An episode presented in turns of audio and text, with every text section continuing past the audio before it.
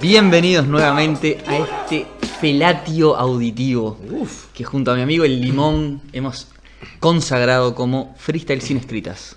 Me encanta cómo hemos perdido la, la vergüenza en los inicios, ¿no? O sea, La decencia. Sí, sí, es cada vez más oscuro. Y eh, aparte hay que buscar siempre nuevos, nuevos eh, adjetivos. ¿Qué hacemos acá hoy, amigo? ¿Cómo que hacemos acá? Nada más de grabar un podcast, que me imagino que vamos a grabar el podcast. Sí. Hay un micrófono, una computadora, un blog de, de notas al lado con cosas punteadas. Digo, supongo vamos a grabar, pero no tengo idea de qué vamos a grabar. Vamos a hablar de lo que nosotros propondríamos, propondríamos Sí. como cambios en Red Bull y en FMS. Me gusta. ¿Te gusta? Me gusta. A mí me encanta ese tema. Por- eh, da- dame un ejemplo así como para empezar a calentar motores. Por ejemplo, en FMS que dejen de anunciar las batallas previamente, como hicieron en la segunda temporada de España. Y vos decís que eso es negativo porque los competidores ya se pueden empezar a preparar, entre comillas, para enfrentar a otro. Aunque no quieran preparársela, pero ya, si ya sabes que te vas a enfrentar a Chuti, más o menos sabes de qué le vas a tirar. Eh, en, en cambio, si vos no sabés hasta el día del evento contra quién te vas a enfrentar, hay menos chance de que te las prepares o... o- sí, hay menos chance de que te las prepares o te las prepienses, aunque no quieras, porque si quieras o no está en tu, sub- en tu subconsciente. Total. Creo que de alguna manera eh, la organización lo hace para que la gente vea, no sé, eh, Chuti contra Scone y diga, bueno, ta, tengo que ir, tengo que estar. Sobre todo para la gente que va a comprar la entrada. Claro, se pierde un poco ese hype, pero yo creo que ya FMS ha llegado a un nivel de, de importancia y relevancia que no importa las batallas, cuáles, cuáles sean específicamente, el que quiere ir a verla la va a ir a ver igual. Entonces me parece que ya podrían volver a eso de no anunciar las batallas hasta el día del evento. También genera su propio hype dentro del evento, que sacan el papel y no sabes quién va a batallar. Sí, creo, creo que va un poco más a la gente que, ponele, yo qué sé, es en Montevideo el evento y vos estás en Canelones, por Sí, ejemplo, ¿no?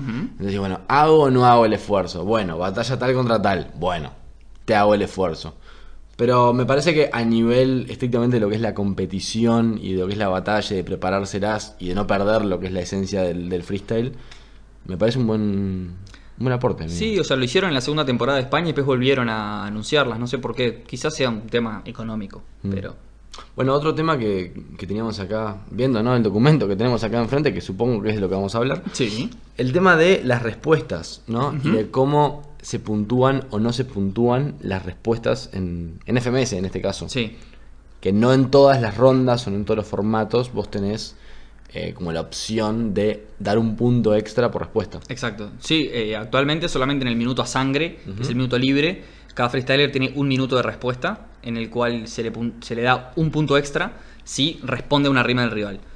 Yo creo que esto podría llegar a ser injusto eh, porque hay otras rondas que también eh, las respuestas son posibles, como por ejemplo en el Deluxe, que es un 4x4, que incluso para mí es más valioso yo contestarte al momento Claro. que tener 60 segundos y en algunos casos 120 segundos para pensar qué te voy a responder sobre lo que me dijiste. Que no pasa lo mismo con el easy y el hard mode, porque es más difícil contestar en hard mode que Claro. en easy mode. Sí, vos tenés que meter más palabras en el mismo tiempo. Y contestarle. Entonces, yo creo que podrían, incluso personajes contrapuestos podrían aplicarle la respuesta. Sí, además yo creo que la respuesta en sí misma eh, representa mucho de esto mismo que hablábamos de la esencia del freestyle. Vos no sabes lo que te va a decir el otro. Exacto. Y creo que ya lo hemos dicho en, en varios podcasts, la dificultad de tener que tomar un estímulo que te da el otro, reinterpretarlo, fluirlo con coherencia y que eso termine en un punchline que reinterprete o que acepte eso que te tira el otro Claro. de alguna manera creativa que funcione como respuesta. Creo que es dificilísimo y debería ser más puntuado o por lo menos tener Correcto. una puntuación dentro de toda la batalla. Exactamente, tal cual. Eso mismo es. Hablabas también eh, backstage. ¿no? Backstage. Eh, el- nuestro backstage es el balcón. Behind the scenes en el balcón. Eh, Behind the cortina sería en este caso. Sobre eh, la creación de lo que podría ser un ranking ATP o un ELO, como dicen en el ajedrez. Sí. A ver, ¿por qué digo esto? Primero el ajedrez porque la gente no, no sé El elo- el ajedrez ahí. El elo en el ajedrez es como tu, tu puntaje, tu ranking. Los puntos que tenés en el ranking. Si el, el mejor jugador de ajedrez, el número uno en el ranking, le gana el número 100, va a ganar muy pocos puntos. Ahora, si el número 80 le gana el número 4, va a ganar muchos puntos. Sí, por la, por, porque evidentemente es más, es más difícil. ¿Qué se iba a imaginar la gente escuchando un podcast sobre freestyle y a aprender sobre ajedrez, no? Y bueno, ahí ya tienen un, un datito más. ¿Qué pasa? La Red Bull Internacional eh, va un representante de cada país, a veces van dos, dependiendo de cuál se clasificó por la, por la edición anterior. Y a mí, entre comillas, me parece un poco injusto que, el, por ejemplo, el segundo de España, el subcampeón de España, no clasifique y el campeón de República Dominicana sí. ¿Por qué? Porque seguramente el segundo, tercero y cuarto de España sean mejor, sean mejores Claro. que el primer República Dominicana. Sin desmerecer a nadie. Incluso lo puedo poner un ejemplo con Uruguay si quieren. Entonces, ¿realmente es un evento donde están los mejores del mundo? No, yo creo que está el, el mejor de cada país. Es no un los lo que mejores. pasa con la, con la Libertadores, por ejemplo, la Champions, que no todos los países tienen la misma cantidad de cupos. Claro, pero, pero me parece Y correcto. responde un poco al nivel. Claro, ¿por qué Bul- Bulgaria no debería tener cuatro puestos en la Champions League y España también cuatro? No, está- es, es correcto que España tenga más puestos. Totalmente. Bueno, otro tema que teníamos acá en el, en el tintero. Ojo, igual quiero, quiero decir algo sobre eso de- antes de, de pasar al siguiente de punto. Que obviamente capaz que le sacaría un poco de visión a algunos países que no tienen tan desarrollada la cultura del freestyle, donde no hay tantas competencias, no hay tanta plata. Claro, un país como, por ejemplo como Uruguay, si no tiene un representante en Red Bull, qué difícil va a ser para un freestyler darse a conocer o para dar a conocer el freestyle uruguayo. Quizás podrían hacer dos ediciones, una que sea con el formato actual y otra con, de verdad, con el ranking de los mejores freestylers. Como dos Red Bull, o una Red Bull y otra competencia. Sí, llámenle, llámenle como quieran. Sí. Exacto. Ahora sí, otro tema que teníamos en el, en Sí. el tintero era el tema de los personajes contrapuestos. Hay una ronda, para quienes no conocen, que se llama personajes contrapuestos, que cada freestyler tiene que representar un personaje y defenderlo y dentro de la vida de lo posible atacar al otro. Eh, muchas veces aparecen personajes contrapuestos, como puede ser Batman y no sé, Y el Joker. y el Joker, contra el por Joker. ejemplo. Pero de repente aparecen dos que no son necesariamente contrapuestos. Por ejemplo, Por ejemplo, Tommy Jerry versus Ricky Morty. No hay una contraposición, no son antónimos. No o sea, son- puedes atacar, porque puedes decir cosas de uno y de otro, pero no responde al nombre real del formato. Claro, y el problema también con, con este, este formato es que muchas veces los freestylers lo utilizan como temática. O sea, utilizan, les toca Ricky Morty contra Tommy Jerry y utilizan una rima sobre el, el ratón que caza eh, al gato. Al revés, perdón, el gato caza al Sí, ratón. sería rarísimo, Cuando ¿no? en realidad deberían tomar, eh, dicen las reglas que uno de ellos es Tommy Jerry y el otro es Ricky Morty. Claro. Y aparte no respetan eso tampoco. Entonces, esta, esta ronda debería ser o modificada o eliminada. Sí, yo creo que hay una confusión, como decías, por parte de los freestylers, que muy pocos realmente toman la esencia de- del formato este y le sacan el mayor jugo posible, pero creo que también hay un tema de la organización de no permitir con los personajes que se eligen un buen desarrollo de Claro, porque formato. si los, si los jurados vos no usas el personaje que te toca a vos, no lo usás, o sea, no lo defendés, no sos el que se pone en esa piel, igual te puntúan, obviamente lo vas a seguir haciendo. Exacto. Otro tema que teníamos era el tema de las puntuaciones. Eh, FMS o la, la mayoría de las competiciones tienen una puntuación que va de 0, siendo no rimar, a 4, salté de la silla y le pegué piñas al sillón hasta que lo abollé.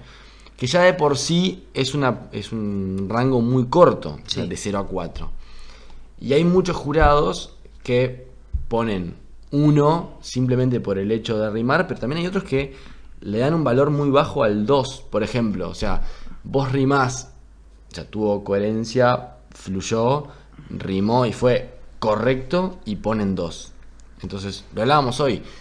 Si eso es un 2, hay solamente dos puntos por arriba hasta la excelencia. O sea, y solamente hay un intermedio. O sea, de lo correcto a la excelencia, solamente está el 3 en el medio. Es muy poco. Es muy poco, sí, sí.